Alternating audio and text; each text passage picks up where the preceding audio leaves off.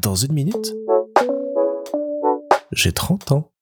Salut Alors aujourd'hui, j'avais envie de continuer à vous raconter euh, ma petite enfance et euh, j'y réfléchis euh, ces derniers jours et je pense que le tout premier souvenir que j'ai en mémoire, c'est à la maternelle en train de coller des gommettes sur un dessin. Donc passionnant au possible.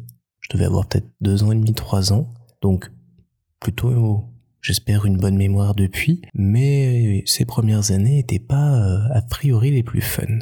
Ceci étant dit, on avait quand même réussi avec Louis à développer un langage qui nous était tout à fait propre. On était incompris des autres, mes parents ne nous comprenaient pas et nous on arrivait à échanger quand on voulait, comme on voulait.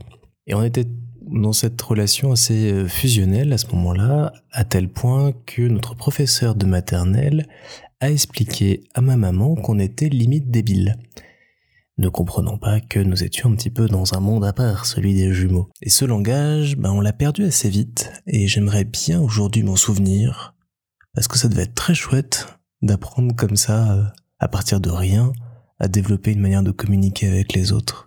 Oui, je pense que ça aurait, je pense que ça aurait pu nous donner plein de d'armes pour la suite.